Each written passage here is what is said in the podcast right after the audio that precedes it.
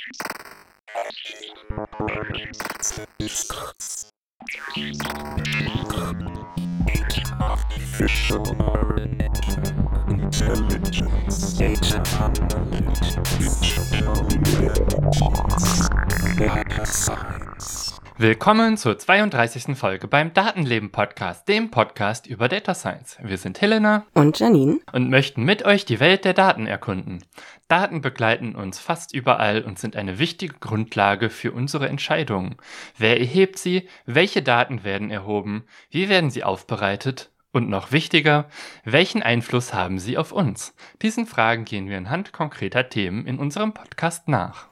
Und in dieser Folge ist das Thema Autismus. Und zwar werden wir anhand des Themas über konkrete Formen von Studien sprechen. Aber erstmal beginnen wir mit einer groben Einordnung. Was ist Autismus? Dann geht es ein bisschen darum, das Sprechen über Autismus auseinander zu differenzieren. Und schließlich kommen wir zum Kernpunkt, nämlich wie funktionieren Zwillingsstudien und reden auch noch darüber, was äh, es mit der Häufigkeit von Autismus zu tun hat. Und wir sprechen über Metastudien, weil sich genau bei diesem Thema Metastudien aus Gründen, die Helena erläutern wird, vielleicht besonders gut eignen. Ja, abschließend werde ich vielleicht noch ein paar weitere Bemerkungen, nein, nicht vielleicht, das weiß ich eigentlich schon ganz sicher, hinzufügen, äh, wo es um weitere Themen geht, die mit Autismus zusammenhängen, auf die wir jetzt hier nicht konkret einzeln eingehen, im Hauptteil der Folge und dann wird es wie immer unser Fazit geben. Ja, warum ist das Thema wichtig? Also zum einen ist äh, Autismus Teil unserer Gesellschaft und ich habe auch ein persönliches äh, Interesse an diesem Thema. Und das ist auch ein Thema, bei dem sehr viele Vorurteile in der Gesellschaft existieren und selten mal wirklich auf die Forschung geachtet wird und was ist da eigentlich der Stand und auch selten von Betroffenen die Stimmen gehört werden, zumindest in der breiten Gesellschaft. Autismus ist eine andere Form der Reizverarbeitung im Gehirn als die der Mehrheitsgesellschaft. Das kann sich so auswirken, dass man schneller mit externen Reizen überfordert ist, wie zum Beispiel vom Piepen einer Supermarktkasse. Oder das Gefühl bestimmter Stoffe auf der Haut ist sehr unangenehm und das kann bei allen Stoffen vorkommen, aber Wolle und Seide seien hier nochmal konkret als Beispiele genannt. Aber auch das Gegenteil ist möglich, dass man bestimmte äußere Reize kaum oder gar nicht wahrnimmt. Das heißt aber auch, dass bei menschlicher Interaktion andere Punkte im Vordergrund stehen als bei den meisten anderen Menschen, so dass es schwer ist oder sehr anstrengend, normal zu wirken das Normalwirken ist für autistische Menschen und neurodivergente Menschen das sogenannte Masking. Autismus wird auch gerne als Wrong Planet Syndrome bezeichnet, weil es einem so vorkommt, als käme man von einem anderen Planeten mit anderen sozialen Gepflogenheiten. Beispiel. Man sitzt mit seinen KollegInnen beim Kaffee, jemand schlägt vor, dass man ja gemeinsam auf ein Konzert gehen könnte, wo aber sonst eigentlich niemand hin will. Neurotypische Menschen gucken dann in ihren Kalender und haben andere Dinge zu tun, während die Autistin einfach nur sagt, nee, also auf das Konzert habe ich keine Lust. Das gilt dann als unhöflich für neurotypische Menschen, während das Verhalten aller anderen für Autisten unehrlich wirkt. Möglichkeiten, sensorische und soziale Schwierigkeiten in den Griff zu bekommen, können dabei sein, sich Routinen anzugewöhnen und zum Beispiel sich immer in derselben Reihenfolge anzuziehen oder immer dasselbe zu frühstücken. Auch Spielzeuge, die bestimmte Reize auslösen oder wiederkehrende Bewegungen wie immer mit den eigenen Haaren spielen, können helfen. Dabei ist Autismus ein Spektrum und alle Autistinnen sind unterschiedlich. Was die eine Autistin schwierig findet, kann für die nächste Person sehr einfach sein oder andersherum. Leider gibt es viele Stereotype, die insbesondere durch markante Filmfiguren geprägt sind.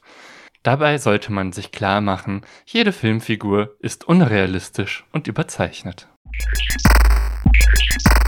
Ja, das war eine grobe kleine Erklärung zu was ist Autismus. Und da klang auch schon einiges bei an, speziell das mit den Vorurteilen. Und deswegen ist auch die Frage wichtig, wie wird über Autismus gesprochen? Ähm, das, was ich jetzt sage, ist meine eigene Beobachtung, vor allem auch Meinung, was ich mir so über die Zeit zusammengelesen habe und beobachtet habe eben. Im, ich sag mal, sowas wie medizinischen, psychologischen, neurologischen und psychiatrischen Fachgebrauch wird Autismus vor allem als Entwicklungsstörung aufgefasst, die eben einen Krankheitswert hat. Es kann als Einschränkung oder Behinderung bezeichnet werden und diese Beschreibungen können aber recht häufig auch die betreffenden Menschen verletzen, weil sie teils sehr abwertend verstanden werden können. Ja, ich wollte eigentlich ein Beispiel einfügen, aber ich glaube, ich verzichte an dieser Stelle einfach drauf, um genau das nicht zu reproduzieren, weil ja, wir möchten ganz klar sagen, Autismus ist für uns nichts, das geheilt werden kann und es ist keine Krankheit. Autismus kann diagnostiziert werden und wird dadurch meistens auch eben als diese Entwicklungsstörung aufgefasst, als Behinderung oder Einschränkung deklariert und das entsteht vor allem dann, beziehungsweise ein Mensch sucht vor allem dann eine Diagnose oder eine Diagnostik, wenn eben Leidensdruck existiert. Und ja, dieser Leidensdruck macht es halt nötig, nach Hilfe zu suchen und Hilfe in Anspruch zu nehmen. Es ist deswegen auch gut, dass es solche diagnostischen Verfahren gibt und diese Einordnung und durch Diagnosen, das wissen wir alle in diesem Krankenkassensystem, das existiert, Diagnosen helfen eben an bestimmte Behandlungen zu kommen, die einem wiederum helfen. Das ist gut, dass es das gibt. Das ist, kann eine große Hilfe sein.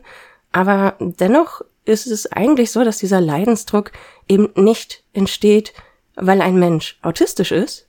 Also er kommt nicht aus der eigenen Verfasstheit heraus, sondern entsteht vor allem durch das, was im Einspieler auch beschrieben wurde, durch die Strukturen, die um AutistInnen herum existieren. Unsere Gesellschaft ist in vielen Belangen auf eine Norm hin ausgerichtet, aber naja, wenn wir mal ganz ehrlich sind, die wenigsten zu 100 Prozent entsprechen. Das führt bei sehr vielen Menschen auf verschiedenen Ebenen eben dazu, dass, ja, und auch auf verschiedenen Intensitätsstufen, sage ich mal, dazu, dass Leidensdruck entsteht. Was halt helfen kann, ist mehr Inklusion, mehr Hilfe auch, ohne dass das Label Störung oder Krankheit da dran hängt. Und generell eine offenere Gesellschaft kann dabei viel helfen. Jetzt ist aber die Frage, wie könnten Menschen damit sprachlich umgehen, jetzt vor allem im Alltag dass das eine auf der medizinischen Seite passiert, ist erstmal das System und wie es Dinge beschreibt, aber wie kann das im Alltag bewertet werden? Dazu möchte ich hier nochmal ein bisschen was wiederholen, was ich auch schon in Folge 16, wo es um Transmenschen ging, äh, angesprochen hatte, weil wir dort auch das Thema Neurodiversität hatten. Neurodiversität ist nämlich ein Ansatz, ich sage mal ein Konzept, bei dem man davon ausgeht, dass das menschliche Gehirn insgesamt neurologisch divers betrachtet werden kann. Das heißt, es gibt verschiedene neurologische Zustände im Spektrum der menschlichen Gehirne. Und ja, der häufigste Zustand wird in der Regel als neurotypisch bezeichnet. Das ist so, ja, Normalverteilungskurve vielleicht, was damit drin hängt, keine Ahnung. Jedenfalls, ähm, genau, neurologische Konditionen, die nicht so häufig sind, äh, aber auftreten, und zwar ganz normal auftreten, die können als neurodivergent bezeichnet werden. So, sprachlich ist das auch noch so ein bisschen in Bewegung. Ich glaube, da gibt's noch gar keinen einheitlichen Maßstab, sage ich mal. Aber das ist, wie ich darüber spreche, dass es eine menschliche Neurodiversität gibt und darin eben neurotypische und neurodivergente Menschen. Und darunter fallen nicht nur AutistInnen. Deswegen muss Neurodivergenz nicht wirklich als tatsächliche Störung oder Krankheit betrachtet werden. So, wie gesagt, verschiedene Zustände können gleichermaßen richtig sein. Daher werden wir einfach Aussagen meiden, die äh, teils auch in diesen Studien drinstehen. Nur um das einmal am Anfang klar gemacht zu haben und vielleicht eine neue Perspektive für einige auf dieses Thema eröffnet zu haben. Nach diesen beiden Einordnungen jetzt und dem ersten groben Überblick äh, wäre jetzt natürlich spannend, was die Forschung denn zu Autismus sagt. Es gibt viele Ursachen, die im Gespräch sind und was immer wieder erwähnt wird, ist, dass bei Autismus eine genetische Komponente vorliegt, aber es werden auch immer wieder Umweltfaktoren mit ins Spiel gebracht. Also es ist ein komplexes Thema und das schon seit 100 Jahren circa.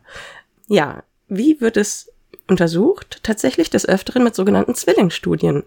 Das sind keine zwei gleichen Studien, sondern Studien, die Zwillinge mit Blick auf eine bestimmte Fragestellung untersuchen. Also menschliche Zwillinge, Zwillingspaare. Ähm, ja, Helena, was sind Zwillingsstudien und wie funktionieren die? Also letztlich geht es ja um die Frage, wie kann ich testen, ob etwas genetisch ist oder nicht? Und die Alternativhypothese in diesem Fall ist dann, dass es an Umweltfaktoren liegt. Das heißt, man hat zunächst einmal die Hypothese, äh, etwas kommt in Familien gehäuft vor. Und das kann man dann auch beobachten und dann stellt man fest, ja, in Familien kommt das gehäuft vor. Aber es kann ja auch einfach daran liegen, dass Leute, die eine bestimmte Erziehung erfahren haben, dann auch auf eine bestimmte Art und Weise sind. Und das wäre zum Beispiel ein Umweltfaktor. Oder wie alt die Eltern waren, als die Kinder geboren wurden und all solche Dinge können Umweltfaktoren sein.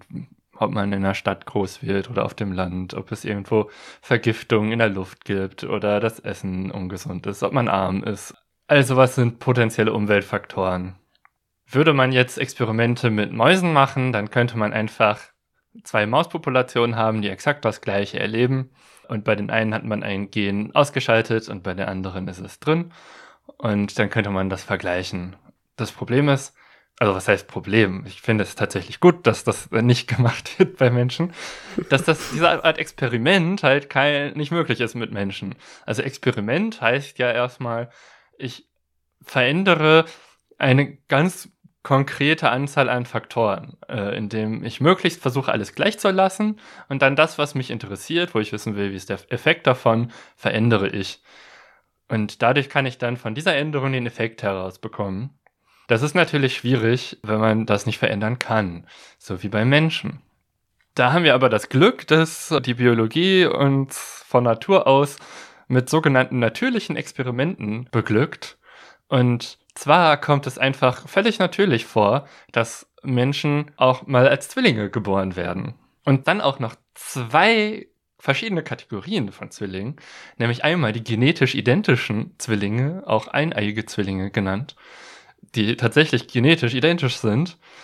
Und dann gibt es Zwillinge, die nicht genetisch identisch sind, die dann im Prinzip so sind wie Geschwister, nur dass alle Umweltfaktoren identisch sind weil die zum gleichen Zeitpunkt geboren werden und so weiter.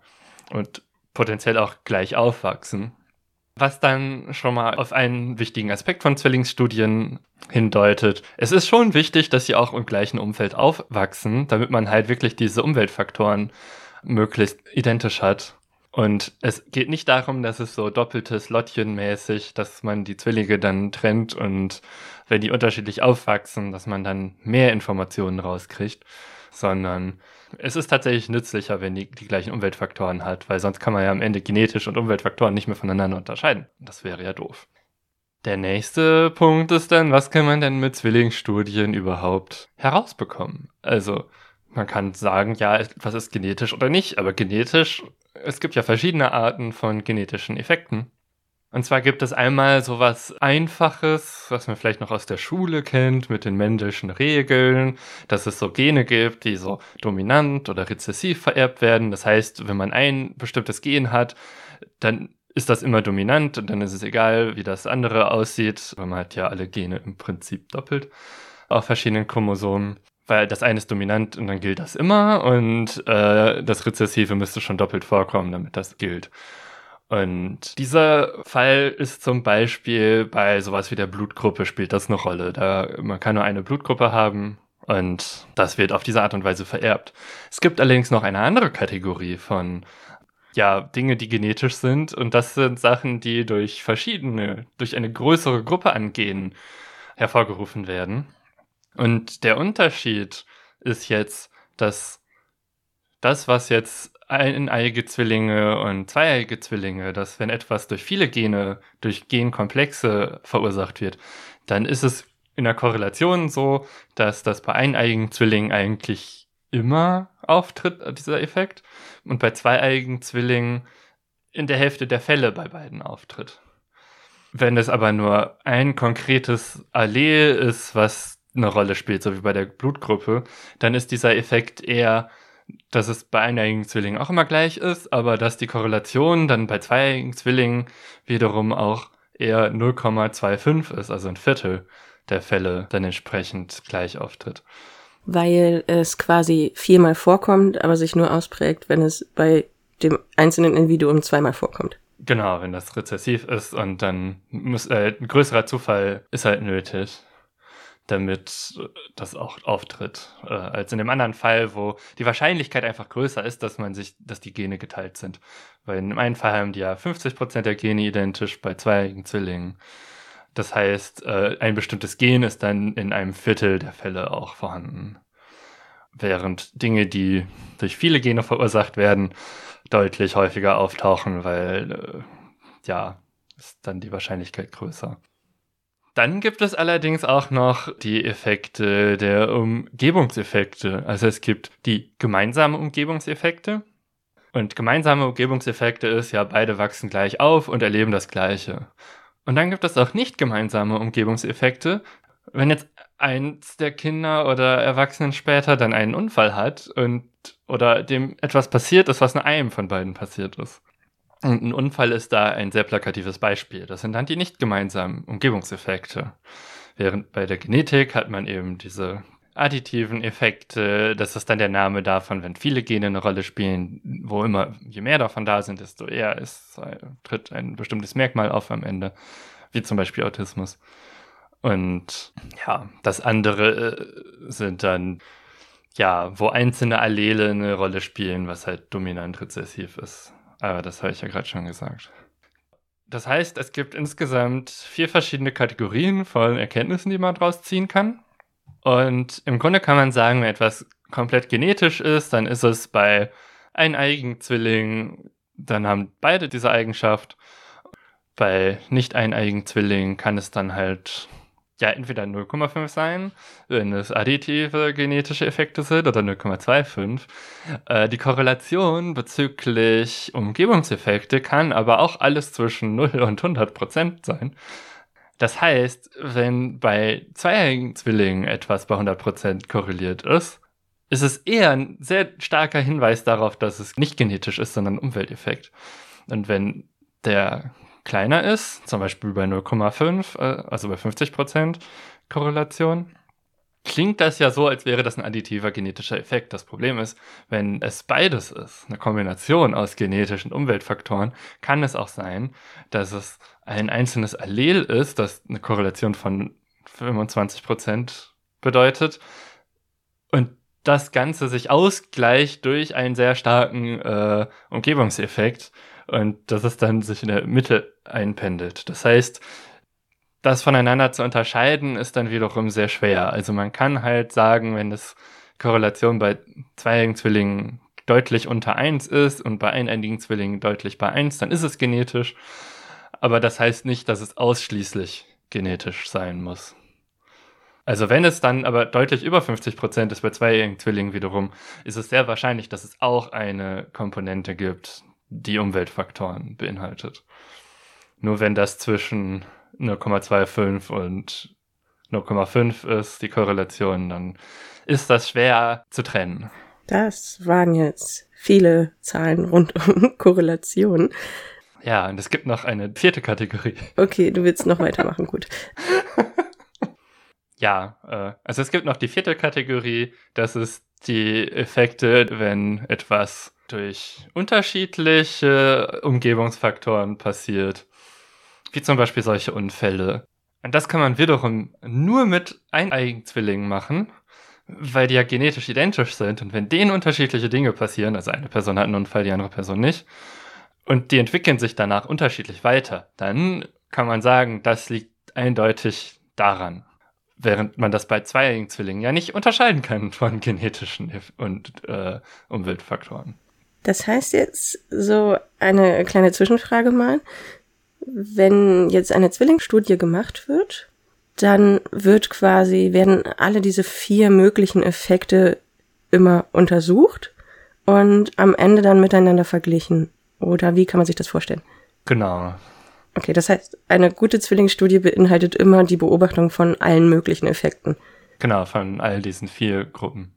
Weil, äh, wenn etwas genetisch ist, höchstwahrscheinlich oder zum allergrößten Anteil und es kommt nicht eins raus bei der Korrelation bei eineigen Zwillingen, braucht man ja auch einen Grund dafür. Und wenn dieser Grund dann einfach ist, ja, in all den Fällen ist, hat eine Person etwas äh, Gravierendes passiert und der andere nicht, ist das ja schon eine sehr eindeutige Erklärung, die man dann wieder vom genetischen Effekt runterrechnen kann, zum Beispiel. Mhm. Ja, im Grunde kann man jetzt sagen, äh, wenn jetzt in einer Studie herauskommt, dass es bei, ja, bei zweieigen Zwillingen die Korrelation bei 0,5 liegt, dann kann man davon ausgehen, es ist wahrscheinlich ein genetischer Effekt und viele Gene spielen eine Rolle, wenn es gleichzeitig auch bei einigen Zwillingen bei ungefähr 1 liegt. Das ist so das Zwischenfazit. Das können wir dann gleich, diese Hypothese mit der Metastudie vergleichen.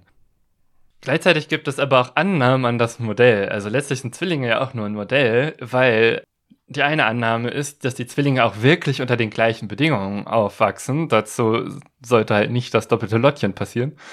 Das stört dann nur in der Statistik. Und die zweite Annahme ist, dass Zwillinge auch wirklich eine gute Verteilung, die gleiche Verteilung abbilden wie die allgemeine Bevölkerung. Es kann ja sein, dass weil Zwillinge anders aufwachsen als alle anderen Menschen, die auch ganz anders ticken. Vielleicht. So rein hypothetisch. Und dann würde das vielleicht nicht ganz so gut funktionieren. Aber eigentlich ist die Annahme, dass Zwillinge im Wesentlichen schon so funktionieren wie die Allgemeinbevölkerung, auch wenn Zwillingsdynamiken schon nochmal ihre eigenen Effekte haben, die jetzt aber für das Allermeiste, was untersucht wird, keine Rolle spielen. Ja, darin klingt auf jeden Fall für mich schon so ein bisschen an, dass es auch darum geht, dass man sich Gedanken über die Häufigkeit machen muss. Äh, ich habe mich zu dem Thema mal ein bisschen umgesehen und vor allem drei Artikel beziehungsweise zwei Artikel, ein Blogbeitrag oder so angesehen und es gibt auf jeden Fall ähm, eine, eine Welle von Artikeln und tatsächlich auch Studien, die sich mit der Thematik befassen, dass die Tendenz steigend ist, nämlich dass immer häufiger Autismus diagnostiziert wird da ist halt auch die Frage gewesen, warum passiert das eigentlich? Also in dem einen Artikel wird eine Studie, die in Nature veröffentlicht wurde, zitiert, die so eine Zeitskala aufmacht, dass 1975 äh, eins von 5000 Kindern mit Autismus diagnostiziert wurde. Ich lese jetzt nicht alle Punkte vor, aber 1995 waren zum Beispiel eins in 500 Kindern wurde mit Autismus diagnostiziert und im Jahr 2009 eins in 110 Kindern. Das heißt, es wurde quasi äh, immer häufiger Autismus diagnostiziert. Erst war es eins in 5000 und jetzt liegt es so circa bei eins in 110. Und das ist schon eigentlich ein enormer Anstieg, wo man eine schöne Kurve sieht. Und viele haben sich die Frage gestellt, warum ist das so? Es gab das muss man dazu sagen, in diesem Kontext sehr viele, sehr krude Theorien, die ich auch nicht alle wiederholen werde. Ähm, aber was ist unterm Strich geblieben? Warum wird es häufiger diagnostiziert und deswegen wirkt es auch so, als wäre Autismus viel verbreiteter als früher? Nun, da gibt es so ein paar Stichworte. Zum Teil ist es einfach komplett unbekannt, warum das so ist. Äh, es gibt Berechnungen, die rechnen aus, zu wie viel Prozent man das eigentlich gar nicht sagen kann. Aber es gibt auch Sachen, von denen man ausgeht, dass sie dazu führen. Nämlich zum Beispiel, dass sich diagnostische Kriterien verändert haben. Menschen heutzutage mit Autismus diagnostiziert werden, die früher eine andere Diagnose bekommen haben. Durch die Erweiterung der diagnostischen Kriterien fallen mehr Menschen darunter. So, dann ist ein Punkt, es gibt eine größere Aufmerksamkeit auf das Thema. Es wird intensiver beforscht als früher. Es wird auch in der Gesellschaft häufiger drüber geredet. Grundsätzlich dadurch mehr Aufmerksamkeit darauf und dadurch können auch mehr Fälle auffallen, die eigentlich eh da wären. Das heißt, es wird nicht Autismus häufiger sein, sondern tatsächlich einfach nur autistische Menschen werden häufiger durch eine Diagnose als diese entdeckt. Äh, dann, was Helena schon erwähnt hatte, wird auch die Betrachtung von Umweltfaktoren mit reingenommen, nämlich das Alter der Eltern. Es gibt eine Theorie, nach der Menschen, die so circa ab 35 Eltern werden, dass es bei denen häufiger vorkommt, dass die Kinder tatsächlich später mit Autismus diagnostiziert werden. Das könnte so ein Umweltfaktor sein. Andere Umweltfaktoren kommen auch noch mit rein. Und äh, naja, Spatial Clustering ist auch so ein schönes Stichwort, nämlich ähm, die, das gehäufte Auftreten von Autismus in bestimmten Räumen. Also ja, so aus der persönlichen Beobachtung kann ich sagen, äh, wenn erstmal ein Mensch im Freundeskreis zum Beispiel oder im weiteren Bekanntenkreis ähm, eine Diagnose vielleicht frisch erhält und auch darüber redet, kommen andere Menschen auch auf die Idee, mal nachzudenken und fangen an, darüber zu reden. Und naja, auf die liebe Art gemeint, äh, neurodivergente Menschen sind Rudeltiere, was auch nicht völlig von der Hand zu weisen ist, denn ja, man versteht sich halt nicht. Also man verbringt halt Zeit mit Menschen, mit denen man gut klarkommt. Und deswegen können sich auch kleine, ja, Freundeskreis-Cluster bilden, sag ich mal. Genau, die können sich ja auch ohne Diagnose schon bilden. Ja, Und genau. Dann kommt, was du gerade sagtest, dass wenn dann eine Person eine hat äh, oder bekommt, äh, die Motivation größer ist, da selber auch mal drüber nachzudenken. Ja, und äh, speziell die sozialen Medien seien hier auch erwähnt. Das Thema wird da auch auf positive Art und Weise ähm, weitergetragen und Menschen setzen sich einfach damit auseinander. Das äh, mal so ganz unabhängig von den äh, Studien oder Überlegungen, die es dazu von wissenschaftlicher Seite gibt. Was ich auch sehr schön fand, was äh, zur Häufigkeit mit beitragen kann, äh, eine Beschreibung, die ich in einem Blog gefunden habe, wo jemand den Gedanken geäußert hat, na ja, in den 60er oder 70er Jahren war es vielleicht eventuell für bestimmte autistische Menschen leichter, sich in der Gesellschaft einzufügen. Zum Beispiel gab es einen gewissen Normablauf im Job, heutzutage ist die Welt viel, viel vielfältiger. Sie verlangt uns auch sozial viel mehr ab teilweise. Und auch das kann dazu führen, dass Menschen schneller in Überforderung kommen oder eben merken, dass ja dieses äh, Wrong Planet Syndrome irgendwie das Gefühl haben, dass sie sich nicht so gut einpassen können. Und auch diese gesellschaftlichen und sozialen Veränderungen können dazu beitragen, dass Menschen heutzutage vielleicht schneller an ihre Grenzen kommen und dadurch eben ja aus dem System fallen, durchs Raster fallen und eine Diagnose notwendig wird, weil eben der vorhin benannte Leidensdruck schneller entstehen kann und auffälliger ist. Das fand ich eigentlich eine ganz äh, interessante Beschreibung. So, habe ich noch was? Ach ja, eine Sache habe ich noch. Und zwar hat eine Studie in Amerika festgestellt, dass die Diagnose von Autismus quasi um 15 Prozent gestiegen ist. Das klingt relativ viel und die haben auch viele der Faktoren mit drin wohl, die ich auch schon erwähnt hatte, aber ein interessanter Faktor ist dann noch mit bei, der speziell in Amerika auftaucht, nämlich, dass bestimmte marginalisierte Gruppen unterdiagnostiziert sind, was im US-amerikanischen Raum speziell schwarze Kinder und hispanische Kinder betrifft, die äh, ja nicht so oft diagnostiziert werden, wie es weiße Kinder werden und dadurch auch ein Bias quasi in der Diagnostik existiert, weswegen jetzt da man auch in diese Bereiche stärker hinguckt, die Zahlen natürlich steigen und langsam werden ähm, schwarze und hispanische Kinder in etwa so häufig diagnostiziert wie weiße Kinder. Das ist vielleicht auch noch wichtig und da kommen wir später noch zu. Das betrifft auch die Geschlechterdifferenz in der Diagnostik von Autismus. Heutzutage würde ich mal behaupten, werden auch deutlich mehr Frauen oder jedenfalls nicht männliche Menschen häufiger mit Autismus diagnostiziert, als es noch vor 10, 20 Jahren der Fall war. Ja, das so grob zur Einordnung, warum vielleicht wirklich häufiger die Diagnose vergeben wird, aber eventuell trotzdem nicht häufiger Menschen autistisch sind als früher. Die Forschung läuft noch. genau, und ein Teil dieser Forschung wird ja mit Zwillingsstudien gemacht und wir gucken uns jetzt hier aber keine einzelne Zwillingsstudie an, sondern eine sogenannte Metastudie. Das ist eine Studie, bei der verschiedene Studien herangezogen werden und miteinander verglichen werden und letztlich auch ein neuer Gesamteffekt berechnet wird. Das heißt, es werden die einzelnen Ergebnisse der einzelnen Studie zusammengerechnet und dann kommt ein neues Ergebnis raus. Man könnte sich ja jetzt denken, wenn man so eine Metastudie macht, nimmt man einfach nur die Studien raus, die einem gefallen und die anderen lässt man unter den Tisch fallen und dann kommen die Ergebnisse raus, die man haben will.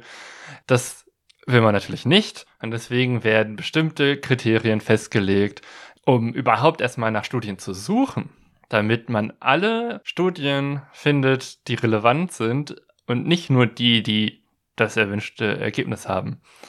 Also in diesem konkreten Beispiel sind die Suchkriterien dann, ja, geht es um Zwillingsstudien zu Autismus? Wurden diese Zwillingspaare zufällig oder systematisch ausgesucht? Das ist deswegen wichtig, weil systematisch meistens schon irgendwie, ja, nicht so ganz saubere Daten liefert, weil man ja nach bestimmten systematischen Kriterien bereits vorgefiltert hat und dann sind die Ergebnisse nicht so aussagekräftig wie bei zufällig ausgesuchten Zwillingspaaren. Ja, und wurden dieselben Zwillingspaare in mehreren Studien verwendet. Also man kann ja irgendwie ein paar Jahre lang Daten erheben, dann eine Veröffentlichung schreiben äh, und dann erhebt man immer noch Daten parallel und dann schreibt man irgendwann eine andere Veröffentlichung, wo man aber alle Daten zusammenfasst, die man bis zu dem Zeitpunkt hatte. Und so kann es dann mehrere Studien geben, die dieselben Daten benutzen. Und würde man jetzt jede dieser einzelnen Studie in der Metastudie wie eine eigene Studie behandeln, würden ja einzelne Personen plötzlich mehrfach drin vorkommen. Und das ist auch nicht gut, weil die dann auch wieder die Ergebnisse verzerren. In diesem Fall wird dann nur die aktuellste Veröffentlichung verwendet, unter der Annahme, dass das dann halt auch die meisten Daten enthält. Und irgendwie muss es ja ein eindeutiges Kriterium geben. Um jetzt nach diesen Studien zu suchen, wurden die wissenschaftlichen, die üblichen wissenschaftlichen Suchmaschinen verwendet. Das äh, heißt in diesem Fall Web of Science, PubMed, Science Direct und Google Scholar. Nicht alle Studien, die dabei herausgekommen sind, landen dann auch in der Metastudie. Ich hatte ja gerade schon Kriterien genannt. Und in so einer Metastudie gibt es dann aber eine Tabelle, wo auch die anderen Studien drin sind, die nicht in dem Ergebnis, also die am Ende nicht in der Berechnung berücksichtigt wurden. Und es wird immer begründet, warum einzelne Studien rausgeflogen sind. Und das kann dann eben sein, weil die Zwillinge nicht systematisch erfasst wurden oder weil die Daten halt mehrfach verwendet wurden. Ja, und dann werden die verschiedenen Studien zusammengerechnet und zusammen statistisch ausgewertet. Dadurch ist das Gewicht von Studien mit wenigen Zwillingspaaren kleiner als das Gewicht von Studien mit vielen Zwillingspaaren. Und so werden auch Ausreißer wiederum ausgeglichen. Und ein wichtiger Aspekt bei dieser Auswertung ist dann eben auch, dass im Laufe der letzten Jahrzehnte die Definition von Autismus immer weiter angepasst wurde. So wurde zum Beispiel der sogenannte Asperger-Autismus in den ICD-10 mit aufgenommen, der seit 1994 gilt. Das heißt, ab dem Jahr gab es dann plötzlich auch mehr Leute, die diagnostiziert wurden, die vorher nicht diagnostiziert wurden, weil das gab es nicht äh, in den Diagnosekriterien. Deswegen gibt es dann eine eigene Auswertung für Studien ab 1995, weil die eben eine breitere Definition hatten. Und seitdem hat sich das Ganze auch schon wieder weiterentwickelt. Äh, seit dem DSM-5 beziehungsweise dem bald gültigen ICD-11 spricht man nicht mehr von einzelnen Varianten des Autismus, sondern von der sogenannten Autismus-Spektrum-Störung. Und die ist noch breiter definiert und da werden auch noch mehr zuvor als unterschiedlich angesehene Diagnosen zusammengefasst, da die Forschung gezeigt hat, dass die Grenzen deutlich fließender sind, als man vorher dachte. Aber auch das muss eben bei der Auswertung so einer Metastudie berücksichtigt werden. Dass natürlich äh, die Prävalenzen anders sind in älteren Studien, weil die Definition anders war. Ein Ergebnis dieser Studie ist äh, jetzt, wenn man von einer Autismus-Spektrum-Störung spricht, äh, also die breitere Definition, dann ist das Ergebnis ziemlich viel deutlicher genetisch, als würde man eine sehr enge Definition wählen. Was jetzt auch aus dieser Metastudie herausfiel, ist, dass Umgebungseffekte eine untergeordnete Rolle spielen.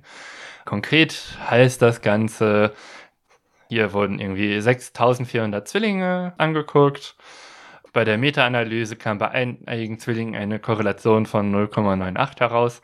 Und ich hatte ja gerade schon gesagt, 1 ist eindeutig ein genetischer Effekt, solange es bei zweijährigen Zwillingen maximal bei 0,5 liegt. Und bei zweijährigen Zwillingen liegt es bei 0,53. Das heißt, es liegt ganz knapp über 0,5. Das heißt, es gibt ein rein genetisches Modell, das man annehmen kann, bei dem viele Gene eine Rolle spielen, also ein additives genetisches Modell. Es ist nicht komplett ausgeschlossen, dass es auch einen Umweltfaktor gibt, der spielt aber eine untergeordnete Rolle. Und tatsächlich sagen die in dieser Studie, dass, ja, also die Leute, die diese Studie geschrieben haben, sind der Meinung, dass es keinen Umweltaspekt gibt, sagen aber auch, dass die Zahlen das noch nicht eins zu eins hergeben. Das wird man dann nochmal später in anderen Metastudien sich angucken müssen, wenn es mehr Zwillingsstudien gibt. Gut, jetzt haben wir etabliert, dass äh, Autismus scheinbar oder zum allergrößten Teil genetisch ist. Das heißt, der nächste Schritt ist jetzt sich anzugucken, welche Gene könnten das denn sein? Und da es mehrere Gene sind, werden auch sehr viele Gene untersucht. Und dazu habe ich mir auch einige Quellen zu angeguckt. Unter anderem eine sogenanntes Umbrella Review, also eine Regenschirm-Zusammenfassung. Ja, äh, das ist dann keine Metastudie wie gerade, sondern die fassen dann verschiedene Metastudien zusammen, weil für jeweils einzelne Gene gibt es dann auch wieder Metastudien, die wurden dann zusammen betrachtet und ja, es wurden nicht alle Gene, die bisher mit Autismus korreliert wurden, untersucht, aber einige und ein paar davon möchte ich jetzt noch einmal vorstellen. Juhu, Details. genau. Ja, ich weiß nicht wirklich, wie man Gene ausspricht. Also ein Gen von dem eine Variante, also letztlich gibt es Gene, die haben einen Namen und dann gibt es Varianten dieser Gene, die so in der Bevölkerung auftauchen, die dann wieder einen eigenen Namen haben. Das sind so komische Buchstaben, Zeilenkolonnen, die ich jetzt nicht aufzählen werde. Ich werde nur den Gennamen selber sagen. Und wer das genau wissen will, kann dann auch in die einzelnen Studien reingucken. Und eine Variante des CNTNAP2-Gens äh, spielt wahrscheinlich eine Rolle bei Autismus. Und dieses Gen ist relevant, wenn es darum geht, wie sich die Neuronen vernetzen, äh, wenn das Gehirn entsteht. Also es geht sehr darum, wie das Gehirn vernetzt wird. Und das hat einen Einfluss eben auf die Reizverarbeitung. Ein anderes Gen, was äh, eine Rolle spielt oder wo eine Variante davon eine Rolle spielt, oder höchstwahrscheinlich eine Rolle spielt, ist das MTHFR-Gen. Das spielt eine Rolle bei der Gehirnentwicklung des Fötus. So, das nächste Gen, was auch potenziell eine Rolle spielen könnte, oder eine Variante von diesem Gen, ist VDR. VDR ist gleichzeitig auch der Name für Vitamin D-Rezeptor. Und genau darum geht es. Es ist eine Variante dieses Gens, die das Binden von Vitamin D erschwert.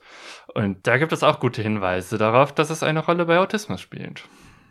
Und das letzte Gen, was ich erwähnen möchte, ist das NLGN4 Gen, was auch Neuroligin genannt wird, beziehungsweise ist das ein Protein, was dabei erzeugt wird und das spielt bei den Zellwänden im Gehirn eine Rolle.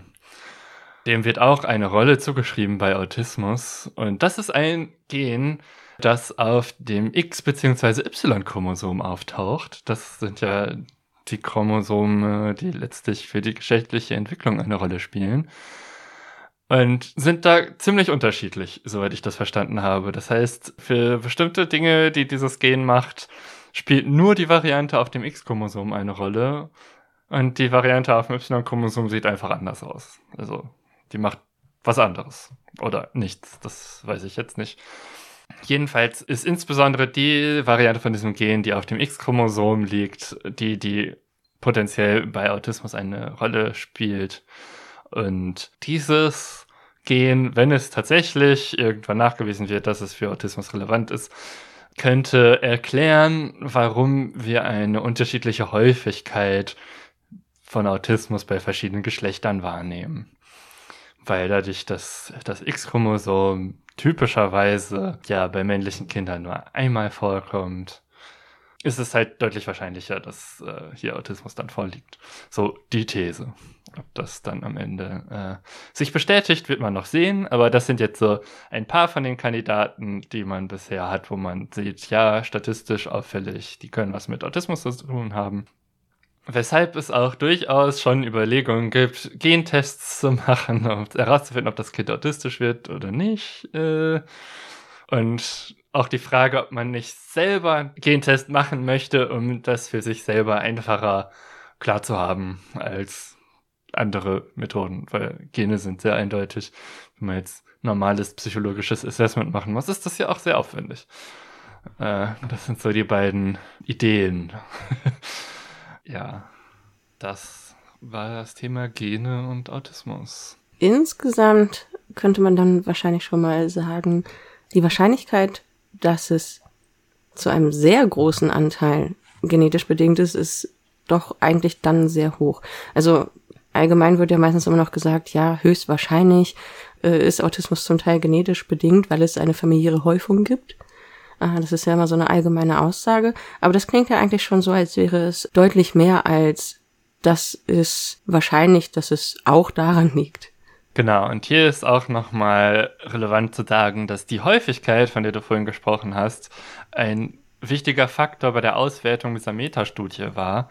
Und wenn man von der Autismus-Spektrum-Störung, von der breiten Definition spricht, dann ist es ziemlich eindeutig genetisch. Wenn man jetzt ganz spezielle Ausprägungen von Autismus sich anguckt, äh, also ob man jetzt eine bestimmte dieser Ausprägungen, die man vorher hatte, hat, dann spielen wieder die Umweltfaktoren eine größere Rolle, wie sich das am Ende ausprägt, der Autismus. Ja, das heißt quasi innerhalb äh, der Autismus-Spektrum-Störung kann durch die unterschiedliche Gewichtung der Gene bei den Menschen eben auch eine unterschiedliche Ausprägung stattfinden. So habe ich das jetzt hier rausgelesen, ja. Okay. Und deswegen ist es relevant, von einer größeren Grundgesamtheit auszugehen.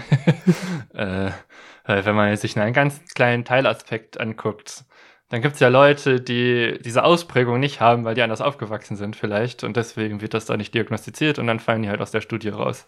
Ja. Ich habe auch überlegt, ob also, wenn zu einem geringeren Anteil Umweltbedingungen zur Diagnostik führen oder zur Diagnose, die dann gestellt wird.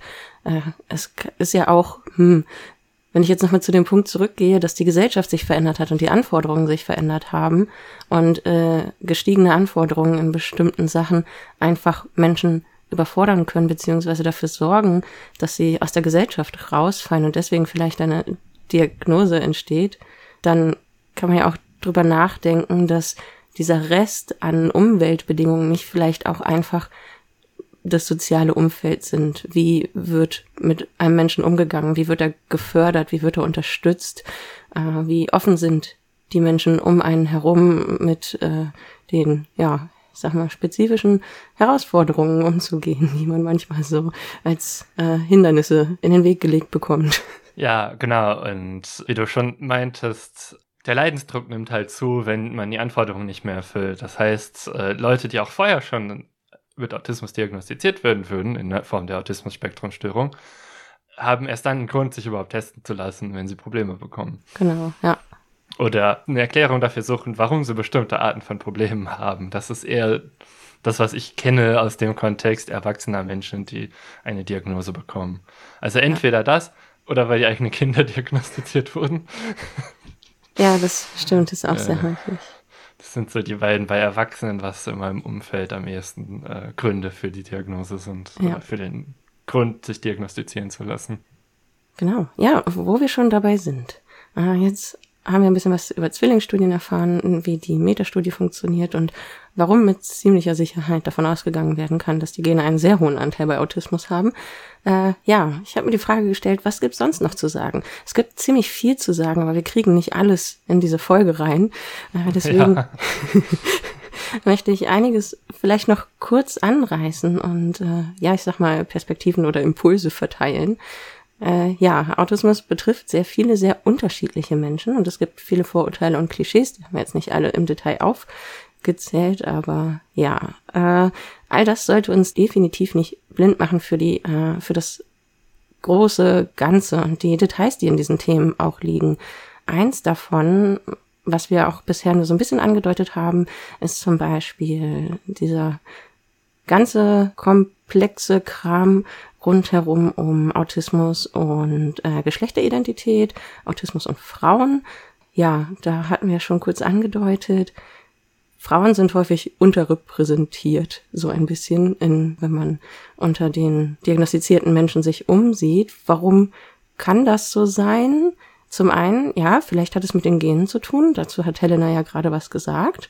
Ähm, vielleicht hat es aber auch einfach damit zu tun, dass Frauen speziell sozial anders erzogen werden, dass sie mehr darauf trainiert werden, von vornherein das sogenannte Masking häufig und intensiv zu betreiben, also das Verbergen der eigenen Empfindungen oder das Unterdrücken von Empfindungen und Handlungen, um stattdessen so zu agieren, wie es von ihnen erwartet wird. Die Erwartungshaltung ist halt einfach an weiblich sozialisierte Menschen extrem hoch und dadurch werden vielleicht auch Auffälligkeiten verborgen, die da sind und die auch Probleme bereiten. Und das kann wiederum auch dazu führen, das wird auch teilweise untersucht, dass speziell weibliche Autistinnen zum einen später diagnostiziert werden und zum anderen auch viel häufiger psychiatrische Hilfe in Anspruch nehmen müssen, weil sie eben sehr darunter leiden, aber es nicht auf die gleiche Art und Weise nach außen kommunizieren oder kommunizieren können. Ja, das ist ein so ein Vorurteil, was uns da blind machen kann, nämlich Autismus betrifft kleine Jungs. Das ist nicht so. Und da müssen wir einfach lernen, anders zu denken und zu gucken, dass AutistInnen nicht auf der Brust stehen haben, ich bin autistisch. Das kann sehr viele Menschen betreffen und da Urteile im Vorfeld zu fällen, bringt niemandem was. Anderes Vorurteil, Autismus und Empathie. Das ist so eine Sache. Es gibt das grobe Vorurteil, dass autistische Menschen weniger empathisch, weniger mitfühlend sind und grundsätzlich eher, ja, vorne raus sind, auch Menschen vor den Kopf stoßen. Das wird nicht in dem Sinne untersucht, was aber untersucht wird, ist zum Beispiel, dass autistische Menschen tatsächlich einfach rationalere Entscheidungen fällen können als nicht autistische Menschen. Das ist eine ganz spannende Sache, weil rationale Entscheidungen äh, von außen betrachtet tatsächlich oft sehr kalt wirken können, weil man nicht aus dem Bauch heraus entscheidet oder jetzt nicht die emotionalen Aspekte betrachtet. Das wiederum führt dazu, dass es auch eine Studie gibt, die sich damit auseinandersetzt, inwiefern das nicht auch ein Vorteil von Autismus ist und nicht ein Vorurteil gegen Autismus. Weil, naja, Entscheidungen aus dem Bauch heraus sind auch oftmals Fehlentscheidungen. Und es kann einem tatsächlich helfen, mal zurückzutreten und rationaler darüber nachzudenken. Also ja, finde ich eine ganz spannende Sache. Äh, da versucht sich eine Studie dran, das Ganze ein bisschen positiver zu betrachten. Genau, und es ist ja nicht nur aus dem Bauch heraus eine Entscheidung, sondern manchmal trifft man ja auch die falsche Entscheidung, weil es die sozial adäquate Entscheidung ist, weil man ja. erwartet, dass die anderen Leute davon ausgehen, dass man jetzt sich so entscheidet. Und man stößt die Leute natürlich eher vor den Kopf, die was anderes erwarten, wenn man sich anders entscheidet.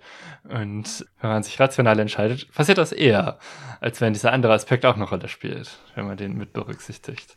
Ja, also wo wir da in den Klischees richtig abdriften ist, zum Beispiel, wer Big Bang Theory geguckt hat und den, die Figur, den Charakter Sheldon Cooper kennt, der zwar in Big Bang Theory nie als Autist bezeichnet wird, äh, aber doch halt einfach sehr viel so dargestellt wird, dass die meisten es so lesen und dass er teils wirklich sehr verletzend äh, interagiert mit seiner Umgebung. Das ist völlig überzeichnet und eigentlich nicht das, was es ausmacht im Sinne von nicht emotional zu sein, sondern halt rational zu denken, aber trotzdem auch ein Mitgefühl haben zu können, nur dieses eben auch beiseite legen zu können.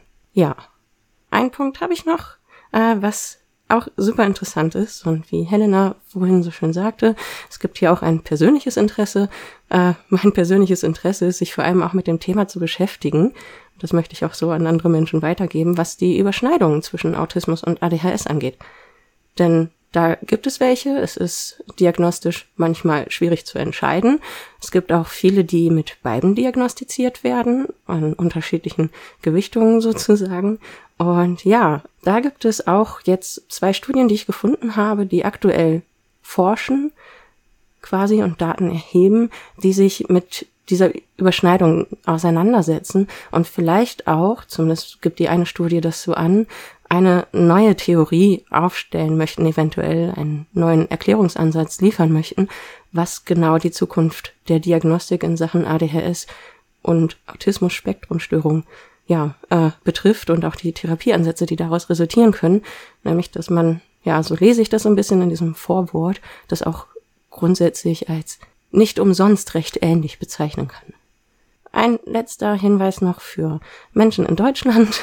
Der ICD-10 ist noch nicht komplett durch den ICD-11 ersetzt. Helena hat es ja auch gerade schon angesprochen. Dort wird eine neue Basis geschaffen für die Diagnostik. Das ist in Deutschland noch nicht in Gebrauch, sollte eigentlich ursprünglich mal zu Anfang 2022 umgesetzt werden, wird noch ein bisschen dauern. Ah, da hängt so eine EU-Sache auch hinter. Aber wer sich da näher für interessiert, wie es im ICD-11 aussieht, ich habe da einen Link rausgesucht, den packe ich auch in die Shownotes. Ja, man kann auch jetzt schon nach ICD-11 diagnostiziert werden, wenn zum Beispiel eher die Autismus-Spektrumstörung passt, als jetzt die alten Variantennamen, die es vorher gab. Das ist schon auch möglich, auch wenn der jetzt noch nicht äh, ausschließlich in Gebrauch ist. Aber man muss Glück haben, wie mit so vielem, nämlich zum Beispiel überhaupt einen Termin zu bekommen. Ja. Aber das ist ein anderes Thema, was den Gesundheitssektor betrifft. Und da steigen wir jetzt nicht ein. Also wir haben noch einige weiterführende Quellen und äh, gute Links in die Shownotes gepackt. Also wenn ihr euch für das Thema interessiert und noch mehr hören wollt und äh, so, dann guckt doch mal in die Shownotes, da gibt es noch sehr viel mehr. ja. Wie gesagt, es war einfach nicht Platz für alles. Ja, ist ein großes Thema und wir haben uns jetzt vor allen Dingen auf die genetischen Effekte konzentriert. Ja, dann kommen wir doch mal ins Fazit. Wir haben ein bisschen was über Autismus im Allgemeinen gehört und äh, darüber vor allem, wie Zwillingsstudien funktionieren, äh, was ich sehr spannend fand.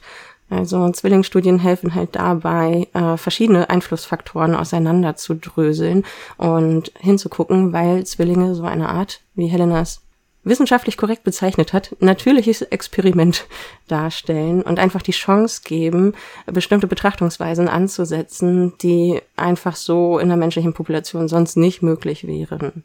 Ja, außerdem haben wir gelernt, äh, wie bei Metastudien vorgegangen wird, um Studien zu finden und was dabei dann herausfallen kann. Und ich hoffe, ihr habt äh, auch ein bisschen mitgenommen, was jetzt zum Beispiel das Thema der ansteigenden Häufigkeit von Autismusdiagnosen angeht, dass da durchaus differenziert werden muss und einige ja, Statements äh, vielleicht kritisch hinterfragt werden sollten, die so auftauchen können, warum, woher, wie und so weiter, das entstehen kann, wichtig ist, was in den Studien tatsächlich belegt werden kann und nicht, was Menschen behaupten, auf Basis von inzwischen zum Beispiel zurückgerufenen Studien. Ja, und Vorurteilen. Ja. Ja, Autismus ist ein komplexes Thema und einige Aspekte sind noch nicht final entschieden. Da gibt es noch sehr viel Forschung zu und das ist auch nötig. Und generell möchte ich noch darauf aufmerksam machen, dass ja in der Vergangenheit wurde viel über Autisten geredet und mittlerweile wird auch mit Autisten geredet und im Zweifel glaubt dem Autisten, der Autistin, was die sagt und nicht dem Vorurteil. Das ist ein schönes Schlusswort. Dann sage ich heute mal, was unsere nächste Folge sein wird, die im Dezember erscheint. Und zwar, wenn alles nach Plan läuft, am 24.12. Das ist ein schönes Datum, wo ihr vielleicht etwas anderes vorhabt, aber unsere Folge läuft euch nicht weg. Die könnt ihr auch noch später hören. Äh, worum soll es gehen? Naja, wir dachten vielleicht irgendwas mit Weihnachten. Es gibt bestimmt Statistiken, Daten und Kram zu Weihnachten. Und wir gucken uns mal um und ja, gucken mal, ob wir nicht da noch ein bisschen Atmosphäre beisteuern können, diese nette, dunkle Jahreszeit. Wenn ihr uns weiter hören möchtet, folgt uns auf Twitter unter @datenleben oder auch auf Mastodon unter @datenleben, @chaossocial oder besucht unsere Webseite www.datenleben.de. Hinterlasst uns gerne Feedback, wir würden uns darüber sehr freuen. Ihr könnt uns auch als Data Scientists buchen für Analysen oder Projekte. Und wenn ihr Fragen oder Themenvorschläge habt, die euch interessieren, dann schreibt uns. Ja, und dann bleibt mir an dieser Stelle jetzt dieses Mal nur noch zu sagen, vielen Dank für eure Aufmerksamkeit und bis zum nächsten Mal. Tschüss. Tschüss.